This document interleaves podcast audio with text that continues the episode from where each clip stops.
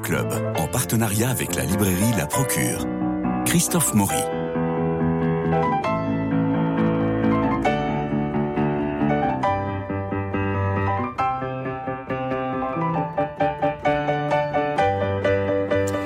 Cécilia Duteur est dans les starting blocks car nous recevons aujourd'hui Paula Jacques pour son nouveau roman Mon oncle de Brooklyn, votre 13e roman. Femme de radio, de lettres, membre du jury féminin, voix familière de France Inter, j'ai envie de dire familiale car vous êtes écouté à la maison, dans les cuisines comme dans les salons. Alors, comme à la maison, nous vous écoutons, nous ouvrons le livre et d'abord Cécilia Duteur nous livre ses impressions de lectrice. Bonjour Christophe, bonjour Paula. Bonjour Cécilia. Euh, nous sommes en septembre 1989. Eva, jeune journaliste française, débarque à New York pour interviewer la grande romancière noire américaine Toni Morrison. Mais à peine a-t-elle atterri qu'elle apprend le tragique accident qui vient d'arriver au frère de sa mère, qui réside à New York aussi, avec sa famille. Rentrant chez lui juste avant la tombée du Shabbat, ce juif ultra-orthodoxe, respectant strictement les règles religieuses qui n'autorisent pas à utiliser l'électricité pendant cette période, s'est interdit d'arrêter sa chaudière alors qu'elle donnait des signes inquiétants de défaillance. Or, faute d'avoir coupé à temps la machine a explosé et pulvérisant sa maison et tuant son épouse restée à l'intérieur. Le pauvre homme se trouve pour sa part dans le coma. La mère d'Eva, qui vit à Paris, éplorée, demande instamment à sa fille d'aller le voir à l'hôpital pour lui donner des nouvelles. Sur place, la jeune femme fait la connaissance de cet oncle, mais aussi des membres de la famille qui l'entourent de leur sollicitude. Cette famille est aussi celle d'Eva, mais ayant toujours vécu en France, elle ne l'a jamais rencontrée et cette communauté de juifs orthodoxes lui semble au prime abord venir d'une autre planète. Parallèlement, l'écrivaine Toni Morrison ne semble pas pressée du tout de faire l'interview avec la journaliste, pourtant venue de France exprès pour elle, et remet leur entretien une bonne semaine plus tard. Et durant ces, jours d'attente, de doute, de dépit, sur fond de tensions raciales entre blancs et noirs, accrues par la récente candidature au poste de maire d'un homme de couleur à la mandature de la ville, Eva va vivre plusieurs vies. D'une part, elle va apprendre à aimer cette drôle de famille dont les mœurs et les rites sont aux antipodes des valeurs de cette jeune femme intrépide et très libérée, mais dont la générosité et la, solidarité forcent son respect. Et d'autre part, elle fait une rencontre amoureuse décisive avec un auteur juif askénaze, laïque, lui, du nom de Barry, qui travaille à un ouvrage sur la convergence des luttes entre noirs et juifs aux États-Unis. Cet homme est marié, et derrière la passion ravageuse qui enflamme les deux amants, Eva ne peut empêcher les scrupules de venir ternir l'avenir qu'il lui promet de construire bientôt à ses côtés, une fois qu'il aura divorcé de son épouse. Mais les promesses, on le sait, n'engagent que ceux qui les écoutent. Éternel dilemme posé par les amours adultérines, dont s'empare ce roman étincelant, pétillant de vie, d'humour, d'érotisme et de saveur. Paula Jacques, en romancière accomplie, nous livre ici un véritable page turner que l'on dévore avec autant de gourmandise que de bonheur. Merci Cécilia, vous l'avez merveilleusement résumé. Alors ça se déroule sur 12 jours, du 2 au 14 septembre 1989, puis en épilogue, on est projeté dix mois plus tard, il y a bien plusieurs vies. Plusieurs vies en 12 jours. Pourquoi avoir concentré euh, votre, votre roman en 12 jours, Paula Jacques Bon, d'abord, cette journaliste est là simplement pour une semaine. Elle est, elle est pigée dans un canard qui lui donne pas beaucoup d'argent. C'est Jeune Afrique? Voilà, mais je dois dire que euh, cette histoire, euh, vous avez résumé l'entrée, le générique. Et en fait, ça a l'air insensé, mais je suis partie d'un réel fait divers ah qui s'est précisément passé dans la communauté des Juifs orientaux, d'un homme euh, voulant respecter le Shabbat aussi. Et lui, il va faire exploser sa maison et tuer sept de ses enfants. Alors ça m'a complètement sidéré cette histoire, d'autant plus que mon, le plus jeune frère de mon nom, de ma mère, qui s'appelait Maurice, qui était vraiment un très bel homme, très dragueur en Égypte, qui circulait sur sa moto, qui était champion de basketball. On ne sait pas ce qui se passe. Euh, lorsque notre famille est expulsée et explose en 58, euh, la famille s'éparpille et mon oncle Maurice va aux États-Unis avec sa femme et bizarrement, d'un seul coup, toute cette communauté juive égyptienne devient ultra-orthodoxe et on ne sait pas pourquoi. Oui, alors qu'en Égypte, vous, ne l'étiez pas. On, était ce qu'on appelle des juifs du Kippour, c'est-à-dire que c'est à peine si on allait euh, à la synagogue le jour du grand pardon, quoi, et encore. Et encore, les Juifs avaient un rapport très très laxiste avec la religion. Je crois que c'est la seule communauté qui se permettait, même le jour du grand jeûne, de se boire un petit café avant d'aller à la synagogue. C'est vous dire. Et alors, après le, après l'exil depuis l'Égypte et, et, du règne de Nasser, vous, à ce moment-là, il y a une partie de la famille qui se radicalise.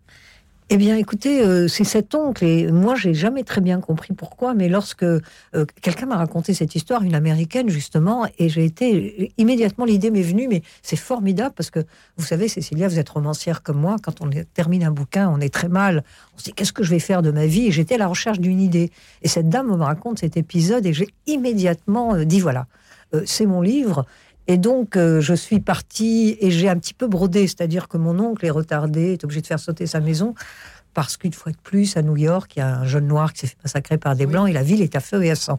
Et c'est ce qui les retarde. Et mon héroïne va se trouver en fait à balancer entre deux communautés. D'abord cette découverte de cette famille euh, qui lui paraît effectivement exotique, on dirait des papous pour elle. Elle ne comprend pas pourquoi est-ce que ces gens sont tellement euh, soudés, fermés à l'extérieur et tellement solidaires entre eux. Et puis elle a, elle n'a pas le dress code dans sa valise pour, euh, s'assimiler à sa propre famille. Elle est très émue par la sollicitude qui se témoigne. C'est-à-dire que toute la communauté va voler au secours de l'oncle et elle est complètement euh, sidérée. Et tout d'un coup, elle comprend. D'abord, vous savez, aux États-Unis, c'est pas comme chez nous, mais aux États-Unis, euh, Dieu est présent partout. Même sur les billets de banque, toutes les communautés sont très très religieuses, enfin très très très portées sur la religion et elles ont un peu tendance à se regrouper avec euh, qui se ressemblent, s'assemblent dans la mesure où arriver dans cette ville, dans ce, pays qui est une espèce de jungle urbaine, euh, il faut du courage. On peut y arriver, mais il faut beaucoup de courage. Et donc ces communautés qui se soudent, qui s'entraident, on comprend finalement qu'elles qu'elle cherche, euh, qu'elle cherche au fond une espèce de, secours dans la religion, même si, contrairement aux juifs euh, ashkénazes, les juifs orientaux ne sont pas ni sectaires, ni fanatiques, ni, euh, ça va vous décevoir, Cécilia, très, portés sur la spiritualité. Ça les intéresse pas tellement. Alors, euh, je, les ai trouvés très sympathiques et surtout ils sont très gentils avec Eva qui est très différente. Voilà. Donc en fait finalement beaucoup plus ouverts et tolérants qu'on imagine. Et, d'une ils sont accueillants. Ils sont très accueillants et ils partagent. Et d'une extraordinaire générosité parce qu'ils ont ces gens-là sont assez riches. Ils ont tous des commerces à Brooklyn. Et, euh, et, Eva, à peine arrivée à New York, va se voir invitée. On lui envoie des voitures pour la conduire. Enfin, elle est traitée comme une espèce de princesse. Mmh. Et finalement, malgré elle, elle arrive à, à les aimer profondément. Oui. Alors, l'un des sujets, euh, sinon le sujet du roman, lit le racisme et l'antisémitisme. En effet, les commentateurs et les politiques associent toujours ces deux mots qui sont pourtant si différents. Le racisme touche une différence qu'on appelle communément race, tandis que l'antisémitisme touche un peuple. Or, euh, pour le premier, il s'agit d'une différence, pour le second, d'une élection. Et peut-on comparer l'esclavage des Noirs en Amérique et l'extermination minutieuse et industrielle de tout un peuple afin d'anéantir la notion même de Dieu? Euh, à travers le personnage de Barry, vous liez les deux. Vous, très jeune, vous, je vous cite, très jeune, il a su que lutter pour les droits des Afro-Américains, c'est en même temps défendre la cause des Juifs. Exactement, parce que vous savez, euh, il y a euh, euh, l'Amérique, comme vous le savez, s'est fondée sur deux crimes majeurs. Hein. Mmh. D'abord, ils ont envahi l'Amérique. C'était des petites gens qui espéraient un avenir meilleur et qui croyaient qu'il n'y avait personne sur cette terre. Il y a eu d'abord le génocide des Indiens, mmh. et puis les exterminations et toutes les maladies qu'ils ont apportées. Et là, ça évidemment, ils se sont emparés de cette terre. Et puis cet esclavage industriel quasiment qui a qui a fait la fortune du Sud. C'est ainsi que l'Amérique est devenue le, pays le plus puissant et le plus riche du monde. Par ailleurs, moi, en tant que juif, je ne peux m'empêcher de, considérer qu'il y a deux crimes majeurs dans l'humanité qui, qui, en a tellement commis. D'une part, évidemment, c'est l'esclavage, c'est-à-dire qu'ils ont quand même, euh, ils ont volé 3 millions euh, d'Africains qu'ils ont réduit en esclavage, euh, qu'ils ont, c'était une main d'œuvre gratuite qui tuait, enfin, c'était abominable. Tout le monde connaît le sort de l'esclavage. D'une part, ça c'est énorme ce qu'ils ont fait à, ce, à ces Africains, et d'autre part, l'extermination industrielle par les nazis. Mmh. Donc pour moi, ce sont les deux crimes majeur. Et en tant que juive, je me suis toujours, euh, j'ai toujours été profondément choquée et malheureuse par, par le racisme. Je ne supporte Bien sûr. pas. Et alors, et alors euh, votre, votre personnage de, de, Barry est un peu votre porte-parole dans ce, dans ce roman. il dit euh, l'Amérique est pervertie par le racisme, et puis plus loin, seul le racisme est immortel dans ce foutu pays. C'est un peu sévère quand même. Non, mais il a complètement raison. Lui, c'est un militant, hein, d'accord? Mais euh, par ailleurs, euh, je lui colle euh, un trait il se trouve, pour la bonne cause du livre, que cet homme-là est en train d'écrire un livre précisément sur les Juifs et les Noirs parce que son père était un avocat des droits civiques. Il a, il a assisté Martin Luther King et et sa femme est noire. Et sa femme est noire, ce qui est terrible pour, pour mon héroïne qui est féministe et qui commet un adultère, etc. Mais euh, ce qui est vachement intéressant, c'est qu'il va, dans cette période de trouble à New York, où toute la ville est mobilisée, les Noirs, pour faire élire ce premier maire noir, il va introduire euh, Eva, dans tous les milieux littéraires, artistiques noirs, noirs africains.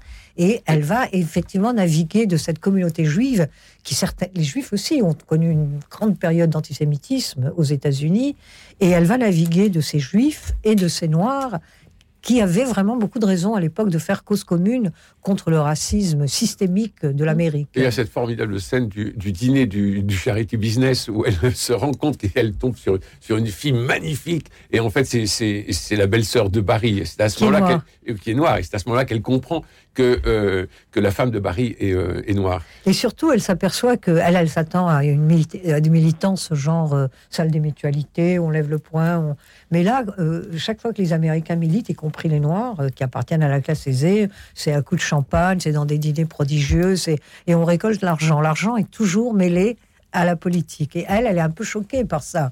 Elle a une espèce de puritanisme chez elle, et donc elle constate aussi que qu'elle est complètement partante, évidemment, pour la cause des, Afro-Américains, mais elle va aussi relater une expérience qui lui est arrivée, qui est le racisme inversé existe aussi. Oui, alors ça, euh, ça on, va y, on va venir tout de suite. Je vous cite, il tourne vers moi son visage rouge d'indignation, soupire. Chaque noir né dans ce pays qu'il a créé grâce à son travail, sa sueur, le viol de ses femmes et le meurtre de ses enfants, chaque noir sait que la presse est blanche, la police est blanche, la mort est blanche, Dieu est blanc.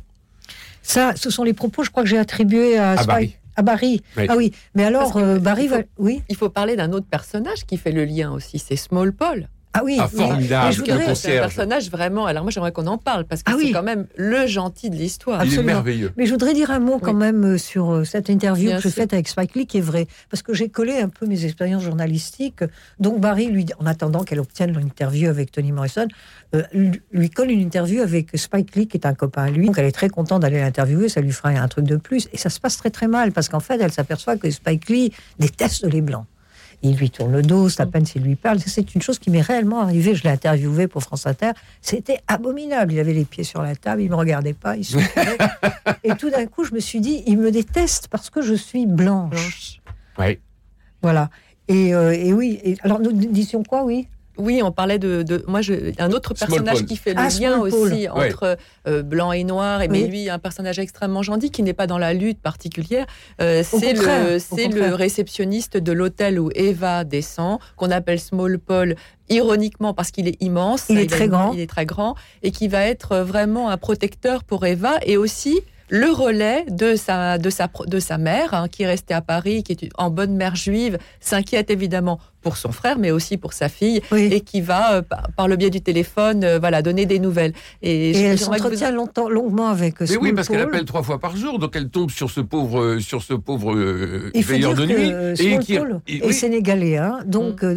immédiatement il appelle la mère de, de, de, sa, de sa cliente, Maman Stella, c'est son prénom, et ils ont d'immenses discussions. Ils ont, des, ils ont, des, discussions, ils deviennent très copains. Et la mère lui demande de veiller sur sa fille, voilà. Small Paul, il, il l'engueule quand elle rentre tard et tout ça. Et vraiment, il la protège et c'est un personnage absolument adorable. Euh, que j'ai inventé encore, que j'ai fait un voyage aux États-Unis où je me suis lié d'amitié avec un type qui s'appelait Small Paul. Mais lui, il était énorme, vous voyez. Il faisait la largeur de la table. C'était un musicien. On est devenus très copains. Il voulait absolument venir à Paris pour chanter. Pour, euh, chanter. Et je lui dis, mais Small Paul, tu te rends compte, il faudrait louer trois fauteuils d'avion pour que tu puisses t'installer. Ah, voilà. Et donc, il m'a laissé un tel souvenir que j'ai converti le gros Small Paul en très long Small Paul à l'hôtel. il faut parler quand même de, l'histoire amoureuse parce que c'est important. Euh, c'est le fil conducteur aussi du livre. Il y a, ce fond, cette toile de fond euh, raciale, des luttes raciales, mais il y a aussi et ce personnage Barry qui est quand même très étonnant. Il est auteur, vous l'avez dit, et euh, il est à la fois véritablement, je pense, sincère. il aime, enfin, il dit en tout cas qu'il aime Eva. Et en même temps, on a l'impression que, comme toute passion, c'est quelque chose qui se vit dans l'instant. Voilà, exactement. Je pense que, bon, ça m'est arrivé plus ou moins, peut-être, je ne sais pas, à peu près à toutes les femmes, de rencontrer un homme marié, d'en tomber amoureuse. Et je pense que sincèrement, il y croit sur le moment. Il est comme un enfant. Tout à fait. Et c'est ça qui séduit euh, En féministe, elle n'aime pas les hommes trop virils. Elle trouve que lorsque les hommes ont quelque chose de féminin, de doux, de tendre, ça lui plaît. Comme il est très immature, au fond, il croit réellement à ce qu'il dit, mais l'instant d'après, il oublie, quoi. Mm, mm. Donc euh, voilà, c'est, je me suis, je crois qu'il est- il y a une histoire d'amour très très forte parce qu'elle, elle est vraiment en mal d'amour quand elle arrive, et, et puis ce type est incroyablement séduisant, et puis il l'introduit partout. Et puis, euh, finalement, je crois que j'ai bien fait d'inventer cette histoire d'amour parce que si elle s'était contentée de naviguer de, de- des juifs ultra-orthodoxes au nord-africain, elle aurait été là comme un témoin. Or, il faut qu'elle s'implique, il faut que, qu'elle ressente dans sa chair les événements. Il faut qu'elle soit actrice de ce qui Voilà, se passe. elle est un peu, elle est actrice de cette histoire. Et je dois vous dire que mon éditeur euh, chez Flammarion a beaucoup insisté, mais tu comprends, c'est très important. Rajoute des scènes d'amour, des scènes d'amour. Alors, Elles sont très bien écrites. je, j'en ai C'est rajouté. pas facile du tout d'écrire des mais scènes j'en ai d'amour. rajouté pour lui faire plaisir. Oui, euh, terribles. Il y a un érotisme qui est très réaliste, que je trouve très beau, très. Très euh, naturel. Oui, très naturel. Et euh, vraiment qui se lit. euh, C'est vraiment un livre qui se lit magnifiquement bien. euh, c'est- ce sont des scènes, euh, des scènes d'amour très naturelles et qui sont euh, euh, aussi des moments de, je dirais, de respiration par Oui. rapport euh, à la question. Au euh, tumulte de la, de la ville aussi. oui, oui, au tumulte de la ville et puis euh, euh, à la question euh, des Noirs, des Juifs, euh, de, euh, de, et puis de se dire mais c'est- ce sont des problèmes éternels qu'on n'arrive pas, à- qu'on n'arrive pas à résoudre. Voilà. zut. Et, et heureusement, on a des pauses euh, dans le canapé de Barry, Oui, euh, puisque rien ne se passe dans le lit conjugal. Voilà. Mais euh, il faut dire aussi que euh, elle est censée repartir au bout d'une semaine et qu'en fait elle va rester deux semaines, d'accord Mhm. Donc il fallait donc ça va très très vite parce que ça se passe très très vite et, et effectivement elle est elle découvre aussi l'Amérique grâce à lui. Elle est complètement sidérée par l'architecture de cette ville comme tout le monde. C'est-à-dire que c'est une ville vraiment debout. C'est une ville qui défie complètement la- les lois de la pesanteur. Et, évidemment elle est passionnée et, New York est une ville incroyable. Donc, euh, c'est un voyage à la fois plein d'événements, euh, par ma volonté quand même, parce que. Et puis, euh, et ça va très très vite, et on me dit effectivement qu'on ne peut pas s'arrêter de le lire. C'est comme si à la fin du livre, on voulait découvrir qui était le meurtrier, quoi. Et puis la, la famille euh, ultra-orthodoxe, elle est hyper attachante aussi. Euh, on, on rentre vraiment dans les rites, on, com- on, on comprend en fait cette solidarité incroyable et, et cette générosité qu'ils ont. Moi, je- j'ai adoré, franchement, j'ai adoré ce livre. Oui, Et sauf puis, nous avons enfin l'interview de Toni Morrison. Voilà. Parce que, C'est vrai. euh, ah ben oui, parce que ça, c'est quand même... qu'on l'attend Parce, que- parce qu'on l'attend, parce qu'elle se fait balader. euh, un coup, euh, Toni Morrison est en, euh, est, euh, est, est en Europe. elle vient Euh, d'avoir le prix Pulitzer, hein, Oui. donc elle est très sollicitée. Elle n'a pas encore le prix Nobel, Non, euh, Euh, deux ans plus tard. absolument. Deux ans plus tard. Et, euh, et donc elle est très sollicitée. Euh, elle, elle arrive. Bon, pour Jeune Afrique, je veux dire, c'est pas, c'est pas France Inter. Hein, euh, non, non. euh, donc euh, Mais ça devrait quand même la toucher, Jeune Afrique, franchement. oui, oui. Mais enfin, elle s'est renseignée. Elle sait que c'est pas un lectorat euh, aussi considérable que euh, que le Figaro, par exemple. Bon, Euh, donc euh, euh, elle le prend, elle la prend un peu comme quanti- comme quantité négligeable. Et finalement, l'entretien a lieu. Oui. Et vous nous, vous nous, vous nous mettez de l'entretien euh, complet euh, qui, sera, qui sera publié. Vous l'avez inventé ou vous l'avez fait? Alors, moi, j'ai eu la chance de rencontrer à deux reprises Toni Morrison, ici en France. Elle est, je l'ai interviewée plusieurs fois. Et je dois dire que j'ai l'air comme ça de me pousser du col, mais qu'elle m'a appréciée. Donc, chaque fois Mhm. qu'elle vient à Paris, elle demandait à me voir. Donc, euh, c'est une femme absolument extraordinaire. Donc, je l'ai interviewée, mais pas sur Beloved, parce que c'est beaucoup plus tard. Oui. Et donc, cette interview autour de Beloved, je l'ai un peu arrangée, j'ai brodé, j'ai repris des choses qu'elle m'avait dites. Et donc, j'ai, en fait, j'ai j'ai inventé une interview plausible avec elle. Hein, c'est Oui, ça parce qu'on sent vraiment que c'est très authentique. Ah oui, Franchement, oui, oui. Quand on le lit, moi, je me suis posé la question pareil que Christophe. Oui. Ouais, c'est bien fait. Merci. Vous lui avez envoyé? Hélas, elle était déjà morte. Ah, mais oui, Ah, c'est vrai, En revanche, j'ai beaucoup parlé à son éditrice Dominique Bourgois qui m'a filé plein plein de tuyaux. Mm. Quand elle m'a expliqué que Tony, par exemple, allait beaucoup dans ce restaurant tenu par des juifs égyptiens qui s'appelait le Capsuto, qui est devenu un lieu à la mode. Donc elle m'a fourni beaucoup beaucoup d'éléments. Et donc je lui ai envoyé mon livre à Dominique Bourgois en tremblant. Est-ce qu'elle va me dire euh, c'est pas bien jamais Elle m'a dit écoutez, j'ai été un peu étonnée qu'elle vous parle de sa vie privée. Je dis mais ça, Dominique, euh, je l'ai enregistré. Elle m'a parlé de sa vie privée. Elle m'a dit il y a des phrases que que Tony n'aurait jamais dites, mais enfin, dans l'ensemble, c'est très bien. Voilà ce qu'elle m'a dit. Euh, L'une des récits de votre roman, Paul Jacques, c'est qu'il n'y a pas les gentils juifs et les bons noirs contre le monde entier. Vous vous moquez gentiment des deux communautés, montrant leurs travers et surtout, vous n'y allez pas de main morte quand il s'agit de l'intégrisme religieux. Je vous cite. Comment fonctionne l'esprit d'un homme dont la foi a altéré le jugement? Qui a dit que l'intelligence s'arrête là où commence la foi? Plus j'y pense, plus je déteste la religion qui a conduit mon oncle à forger son propre malheur et celui de ses enfants. Et là, vous n'y allez pas par le dos de la cuillère. C'est vrai, mais moi, je, suis, euh, je ne suis pas croyante du tout. Je suis très, très attachée vraiment à, euh, à, toutes les, religions qui constituent un patrimoine pour ceux qui les exercent. Et sur le plan historique, je suis vraiment, moi, je me définis comme un écrivain juif, c'est-à-dire que toute mon œuvre est imprégnée du judaïsme, de l'histoire incroyable de ce peuple. Mais euh, je suis je suis, je suis, dans cette, je suis surtout étonné aussi de, de, de, de, la religion orthodoxe à l'américaine où la politique se mêle toujours. Par exemple, il y a l'élection donc de cet homme et le, et le rabbin lors d'un lors d'un office appelle la population, les juifs de son contrée, à ne pas voter pour le noireau, quoi. et en récitant un, un, passage de la Bible qui est la malédiction de Cham lorsque Noé euh, s'endort, mmh. ivre-mort, que son fils découvre sa nudité, que le père se réveille et en colère contre son fils qui est Cham, il condamne son fils Canaan, le fils de Cham, à, devenir euh, euh, comment l'ancêtre de tous les Noirs maudits et réduits en esclavage. Mmh. Et très souvent, les religions prennent ce passage de la Bible comme une justification de l'esclavage. Et donc, effectivement, moi, j'ai, et alors j'ai été sidéré. Je dis, mais comment en France, vous voyez pas un rabbin ou un curé vous parler de politique pendant une élection, n'est-ce pas c'est interdit. Bon, alors il y a comme ça. En plus, moi, j'aurais aimé qu'il soit plus intéressé sur le plan métaphysique et spirituel. Par exemple, il n'y avait pas un seul. Parce qu'il faut que je vous dise que je suis allé voir mon cousin, le fils de mon oncle. Mon oncle était mort. C'est un homme d'une beauté merveilleuse, riche incroyablement, euh, généreux et tout, mais ils, avaient une maison magnifique avec des meubles très chers et horribles, et pas un seul livre. Et alors, je vais vous faire rire.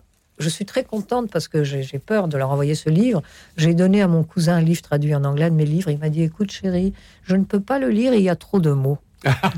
Donc, je suis tranquille. Euh, Cécilia Duterre. Euh, Est-ce que je fais j'ai le temps de faire le petit coup de cœur, euh, Christophe faites, faites, votre coup de cœur. C'est votre moment. Oui, c'est mon moment. Alors, j'ai fait un petit coup de cœur pour un, pour un autre roman très joli qui s'appelle Un Loir en hiver de Caroline Lédé, qui est paru aux éditions de l'Armatan. Caroline Lédé est journaliste à RCF Tours animatrice de l'émission littéraire autour d'un livre. Et donc, euh, voilà, c'est son troisième roman. Il met en scène un, un, un, jeune euh, homme qui s'appelle Victor. Un adolescent un jeune adolescent, un petit dernier d'une famille bourgeoise tourangelle. Il a 17 ans, il est mal dégrossi, il est très paresseux et il est contraint par ses parents de, qui quittent la ville de Tours de s'installer à temps complet dans la maison de campagne de petit village de Villermé, on imagine. Alors le héros, bah, évidemment, c'est une période très morne pour lui. Euh, il, euh, est isolé, voilà. Et puis, mais par chance, il a l'occasion, enfin, de, de, de, revenir en ville pour et d'améliorer aussi ses finances. Euh, on lui propose de passer une fois par semaine la nuit auprès d'une dame âgée qui ne peut pas rester seule. Et c'est là qu'il fait la rencontre et qui tombera sous le charme, lui aussi, d'une sémillante euh, quadragénaire habitant la, la maison voisine avec laquelle il fera ses premiers pas amoureux. Et ces deux femmes de générations, de milieux différents, lui ouvriront euh, chacune à leur façon le monde des adultes. Un monde parfois âpre, hein, comme l'est cette passion engagée avec cette femme mariée, qui, comme toute passion, euh, eh bien, laissera, ne durera pas et laissera Victor désemparé, fou de tristesse.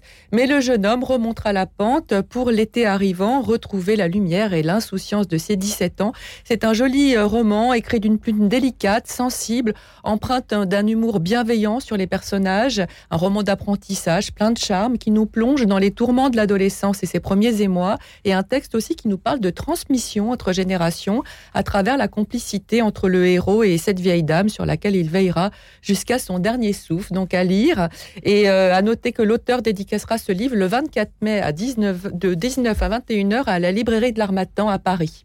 Voilà, c'est parce que c'est publié chez l'Armatan et c'est un livre très féminin, ce qui, vous savez, dans ma bouche, est un compliment, comme euh, le livre de Paul Jacques, mon oncle de Brooklyn, qui est un livre très féminin, ça il faut le dire, euh, parce qu'il y a ce, ce regard à la fois plein de d'énergie, parce qu'elle est très énergique, Eva, ça il faut le dire, euh, d'énergie, mais aussi de tendresse.